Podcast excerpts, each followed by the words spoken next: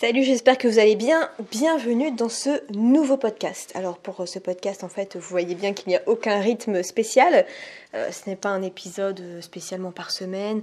En fait, j'aime bien faire quand j'ai un petit peu de, l'inspiration. J'écoutais une vidéo de, de Cyprien, euh, le gars sur YouTube. Il faisait une vidéo depuis un petit moment et euh, il disait que. Enfin, il répondait à une question. Et la question c'était Mais comment tu fais pour toujours garder la motivation alors que ça fait 10 ans que tu es sur YouTube? Et il a répondu un truc que je n'ai jamais entendu. Je ne m'attendais pas à ça. Il a dit Eh bien, en fait, je publie quand j'en ai envie. Je ne m'impose aucun rythme de publication.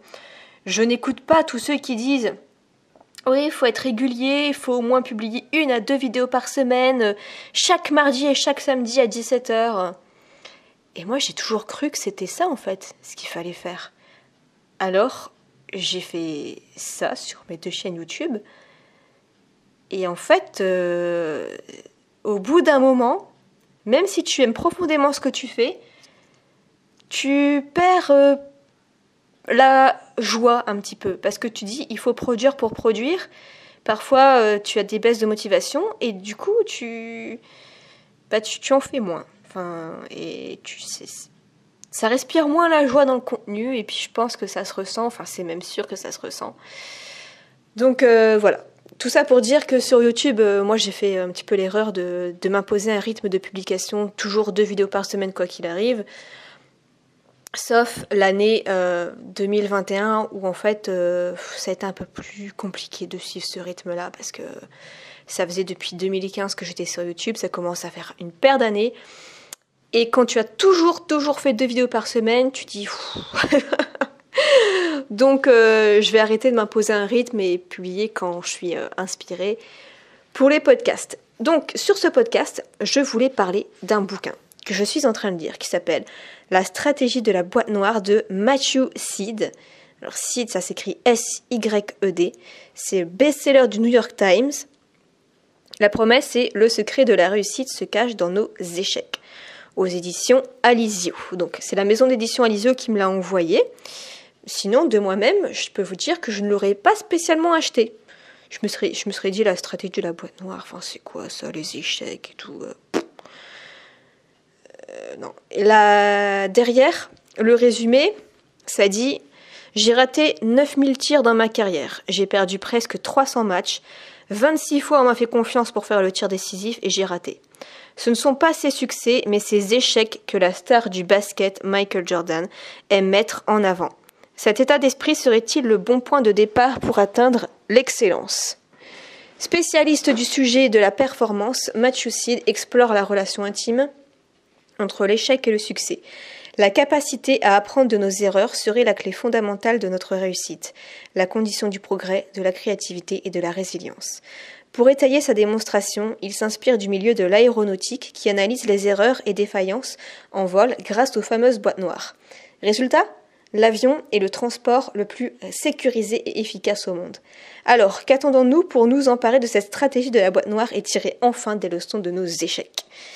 Et il y a le gars qui a écrit euh, La vérité sur ce qui nous motive, qui s'appelle Daniel Pink, qui a écrit plein d'anecdotes passionnantes et d'explications scientifiques savamment distillées. La stratégie de la boîte noire changera à tout jamais votre vision de l'échec. Donc en fait, je vous explique. En gros, quand un avion euh, bah, se, se, se plante au sol, eh bien, on va analyser la boîte noire vous le savez sûrement, pour comprendre ce qui s'est passé au niveau des procédures, pour écouter les dernières paroles des, pilotes, pour savoir s'ils ont bien respecté les choses, et, etc., etc. Pour, en gros, pourquoi on fait ça? Pour tirer des leçons de cet échec et faire en sorte que ça ne, ça ne se produise plus jamais. Et donc là, j'en suis à la page 375 sur euh, à peu près 400, 420. Donc il m'en reste quelques-unes. Et franchement, ce livre, il m'a vraiment retourné l'esprit. Euh, j'ai trouvé ça assez incroyable parce que parce que c'est pas une manière de, faire dont j'ai l'habitude. Alors, je vous, lis en fait quelques passages que j'ai surlignés, c'est assez hallucinant. Euh, c'est surtout le début du livre qui, quand j'ai compris la, façon de faire, la stratégie, la façon de penser, je me suis dit, ah ouais, quand même, c'est vrai que c'est dommage parce qu'en fait, euh, tu peux faire ça dans, plein de domaines de ta vie. Euh, alors, ici, j'en ai un. L'incident du vol United Airlines 173 fut traumatisant, mais il permit aussi de faire un grand bond en avant, déclara Shawn, expert en sécurité aérienne. Il est encore considéré comme un tournant qui marqua le moment où nous avons compris que l'erreur humaine est souvent due à des systèmes mal conçus et changea notre mode de pensée. Donc, ouais, comme je l'ai dit, il y a pas mal d'exemples d'aéronautique. Euh, je regarde un petit peu les autres passages. Euh, ah oui, écoutez ça. Aujourd'hui, euh, donc là, par exemple, en 2013, il y a eu 3 milliards de passagers en avion et seulement 210 personnes sont mortes. C'est vraiment pas beaucoup. Ce qui représente un accident pour 2,4 millions de vols. Franchement, euh, chapeau. Hein. donc ça, prouve que ça marche bien et ils racontent des histoires de, crash d'avion et comment ils ont tiré des leçons, comment ça a pu éviter des drames. Et il montre ça un petit peu dans d'autres domaines aussi, hein, pas que l'aéronautique, aussi la politique, euh, la guerre, euh, ou même l'entrepreneuriat. C'est pour ça que c'est un bon bouquin. Il parle aussi du MVP, le, produit minimum viable, pour faire un prototype et voir un petit peu ce que ça donne. Toujours faire du test AB. Euh, il y a des, il y a des choses assez hallucinantes. On parle de Dropbox. Toujours tirer en fait des leçons de ses erreurs, c'est ça le truc. Parce qu'en fait, quand on apprend, comment on fait euh, quand on apprend? On nous enseigne une théorie, une stratégie, et on l'applique direct. Soit ça marche, soit ça marche pas. Le problème, c'est que souvent, ça, c'est dans l'entrepreneuriat, ben, on copie une stratégie de quelqu'un pour qui ça marche pour lui, mais on n'est pas sûr que ça va marcher pour nous. Et on se dit, mais mince, pourquoi ça n'a pas marché pour nous Mais on ne comprend pas trop.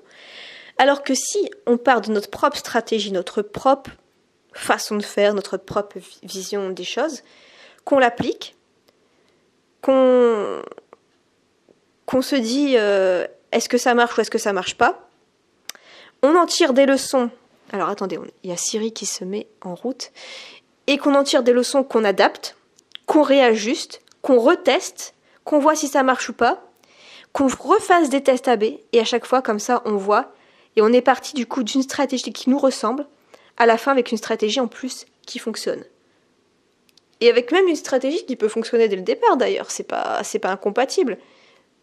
Je vois il y a Dropbox, euh, ils ont euh, testé une méthode en fait avec un petit prototype qui était finalement une vidéo de vente euh, pour montrer un petit peu de tout ce qu'il était capable de faire, mais pour ça il fallait des investisseurs donc il n'a pas créé le produit, il a juste fait une vidéo de démonstration et puis il a levé euh, énormément de fonds.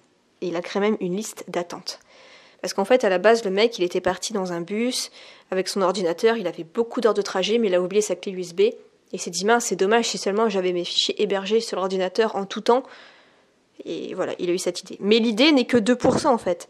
Après, il faut, bien sûr, il faut travailler, il faut pas se décourager. Euh, faire face à la concurrence, tester le produit, tout ça, ça demande en fait 98% du travail. Donc voilà, moi ça m'a ça m'a retourné le cerveau. Pourquoi? Parce que je me suis dit, mais en fait, euh, à l'école, j'aurais pu tellement tester ça plutôt que à chaque fois reproduire les mêmes erreurs, les mêmes erreurs, les mêmes erreurs. Je tirais jamais de leçons. Par exemple, je sais pas, je rendais une dissertation, j'avais peut-être tout le temps les mêmes commentaires en me disant ta phrase d'accroche ça va pas. Puis je pouvais avoir peut-être dix fois cette chose-là, j'aurais dû noter tout ça dans un document pour avoir finalement une checklist d'erreurs à ne plus répéter. Ça aurait été génial, j'aurais progressé carrément. Euh, dans l'entrepreneuriat, faire des tests AB pour, pour, faire, pour voir vraiment ce qui marche ou ce qui marche pas, plutôt que se dire je vais lancer tel, tel produit, on verra bien si ça marche ou pas. Euh, non, faut tester le moindre petit truc, avancer, voir si ça marche ou pas, corriger, ajuster, retester d'autres choses, etc. Donc, voilà, j'ai trouvé ça assez inspirant en fait. sinon, sinon un autre, enfin je sais pas, ça, peut marcher dans tellement de domaines. Genre un exemple, un exemple tout bête, mais vous allez voir. J'ai vu ma facture d'électricité euh, sur, sur EDF. Donc en fait, j'ai déménagé depuis début octobre euh, dans un appartement euh, juste à côté de la plage. Et j'avais encore jamais regardé ma facture d'électricité. Et je vois qu'en janvier, là, 2022, j'en ai eu pour 450 euros, alors que mon appartement, il fait 65 mètres carrés. Enfin, c'est pas normal. Donc, je me suis dit, vas-y, on va tester la stratégie de la boîte noire. Premier jour, je baisse les radiateurs à 19. Aucun changement.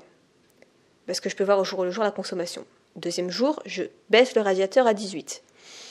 Ouais, ouais, c'est pas un changement significatif. Troisième jour, j'arrête le radiateur, le, plus vieux des radiateurs, dans ma chambre, qui est un peu un grille-pain, je l'arrête totalement. Hmm, c'est vrai que là, il y a une amélioration, mais c'est pas encore ça puisque j'étais à peu près 15 euros par jour. Alors que normalement, euh, pour un foyer similaire, c'est à 5 euros par jour. Donc il y avait quand même une différence. Moi, je faisais le triple. Euh, donc ensuite, qu'est-ce que j'ai testé euh, De baisser le, le ballon d'eau chaude? Il était au max à 5, je l'ai baissé à 3. Là, on va voir ce que ça donne. Ensuite, qu'est-ce que j'ai fait d'autre? Je me suis dit, peut-être que, en fait, la base du radiateur sur. Enfin, en fait, c'était marqué 0,11 le kilowatt, alors qu'en fait, c'est 0,18. Donc là, pareil, j'ai modifié ça. Et à chaque fois, je notais les résultats pour voir ce que ça donne. Et comme ça, ça m'a déjà permis de passer de 15 à 9 euros par jour. Et là, je suis encore en train de tester parce que ça fait pas si longtemps que ça que, j'ai regardé. Mais vous voyez, en ajustant, en testant un truc par jour, ça me permet de ne plus faire les mêmes erreurs. Et je me suis rendu compte qu'en fait, mes radiateurs, quand je disais par exemple de mettre 20 degrés, bah lui, il chauffait tout le temps, tout le temps, tout le temps. Et il faisait bien plus que 20 en fait. C'est pour ça du coup que ça coûtait assez cher. Et il faut toujours se servir des erreurs des autres. Donc qu'est-ce que j'ai fait aussi? J'ai contacté l'ancienne locataire. Je lui ai demandé euh, voilà comment elle faisait pour euh, si sa facture c'était comme ça, etc. Elle m'a dit, bah moi je programme le radiateur parce qu'en fait sinon il se met tout le temps, tout le temps en route et il chauffe bien plus que la température qu'on lui demande de, faire. Donc pareil, je me suis servi de ça et ça m'a encore permis de gagner 1 ou 2 euros. Et petit à petit, je vais sûrement réussir à parvenir quand même à une consommation, on va dire, normale et non pas euh, excessive. Donc ça peut être ça, ça peut être dans le domaine du couple. Par exemple, ça se passe mal avec votre copain, votre copine. Euh, qu'est-ce qu'il vous reproche tout le temps? Bah, essayez de le noter, de l'intégrer une fois pour toutes et voyez un petit peu les différences que ça, donne. Euh, ça peut être pour le ménage. Qu'est-ce, qui, qui revient le plus? Euh, Et essayer d'intégrer une routine pour faire en sorte que ça se passe mieux. Par exemple, je sais pas, ça peut être quoi d'autre Je me rends compte que le matin, j'ai du mal à, Enfin, je perds beaucoup de temps le matin. Pourquoi? Parce que je mets pas forcément de réveil, je traîne, euh, je suis sur, mon ordinateur euh, dans le lit, sauf que c'est plus pour regarder des vidéos YouTube, c'est pas vraiment pour, pour être productif. Ça me fait perdre 2-3 heures chaque matinée. Facile. Parce qu'après, je vais prendre mon temps devant le petit déj, je vais regarder d'autres vidéos. Et ben, qu'est-ce que je fais? Je, me, crée une routine où je me dis, je dois faire ça, ça, ça, ça, ça, ça, dans tel ordre, en tel temps et ça me permet d'être beaucoup plus efficace et de regagner de nouveau mes 2-3 heures. Donc en fait, on peut l'appliquer dans tellement, tellement, tellement de domaines. Et, c'est tout con en fait, c'est tout con. Aussi, il, euh, dit aussi que c'est la méthode où en fait il faut progresser petit à petit pour gagner confiance au fur et à mesure. Il dit comme exemple, vous voulez apprendre euh, les maths, bah, faites petit à petit et corrigez vos erreurs petit à petit plutôt que de vous attaquer directement à une intégrale, une équation complexe qui va, euh, bah, qui va vous décourager en plus, puis ça va être beaucoup trop compliqué. Donc faites tout simplement 1 plus 1 égale 2. 1 plus x égale combien? 2x égale combien? Et à chaque fois, en fait, c'est comme un jeu vidéo, vous faites différents niveaux, comme ça. Et comme ça, dès que vous faites une erreur ou dès que vous bloquez, vous pouvez apprendre de ça. c'est comme ceux qui sont dans le foot. Il donne l'exemple aussi de David Beckham. David Beckham, en fait, c'est hallucinant à quel point il, euh, bah, s'entraînait tout le temps, tout le temps, tout le temps. Euh, Cristiano Ronaldo, c'est pareil, il s'entraîne tout le temps, tout le temps. Il peut avoir fait du foot toute la journée, il va s'entraîner matin et soir en plus. Parce qu'il va progresser sur, par exemple, euh, le jonglage. Il a, apparemment, il a un record de 2300 jonglages en 15 minutes. Et euh, alors qu'au début, il n'arrivait pas à faire tenir sa balle en jonglage plus de 5 fois. Même moi, j'arrive. Donc, il s'est entraîné, entraîné, entraîné, entraîné, entraîné, entraîné. Une fois qu'il maîtrisait ça, il s'est entraîné à faire seulement coup franc, coup franc, coup franc, coup franc. Et comme ça, en fait, il pouvait à chaque fois faire des micro-ajustements. Et dès qu'il y avait une erreur, il pouvait corriger et s'entraîner, s'entraîner, s'entraîner, s'entraîner. En fait, finalement, euh, il va s'entraîner par rapport à ses propres erreurs, c'est comme ça qu'il va progresser et c'est comme ça qu'on devient le meilleur joueur du monde, c'est comme ça qu'on devient le meilleur euh, entrepreneur du monde, euh, c'est comme ça en fait, c'est apprendre de ses erreurs, c'est apprendre de ses erreurs et en, qu'en entrepreneur, euh, tester au niveau du marché parce que c'est toujours le marché qui a raison et on ne sait jamais d'avance ce que ça va donner. Donc du coup, qu'est-ce que j'en ai fait? Et eh ben en fait, je me suis dit, en fait, j'ai fait une checklist de tout ce qui marche chez moi, par exemple, et tout ce qui ne marche pas et qui a tout le temps des bugs et ce qui me fait perdre du coup des ventes, des abonnés, euh, des vues, etc. Exemple con, quand je donne un, un, code promo, en fait, il y a beaucoup de gens qui me disent bah non, ça marche pas. Alors qu'en fait, je me dis ah oui, à chaque fois, je dois marquer que les gens doivent recopier le code euh, de réduction manuellement, sinon ça marche pas. Et en fait, je perds des, ventes comme ça euh, bêtement. Alors que selon la stratégie de la boîte noire, je dois me faire une checklist de attention, ne pas faire cette erreur ça, là, là, là, là, là. Et en fait, je peux gagner peut-être 20% de ventes en plus en faisant ça. Donc voilà pour euh, ce bouquin que je trouve très intéressant et qui m'a donné quand même pas mal d'idées. À la fin, j'écris pas mal de choses. ouais, on peut voir ça aussi avec l'alimentation, la vente de ses formations, le DF. Euh, qu'est-ce que j'ai marqué encore? Faire des checklists pour éviter les erreurs.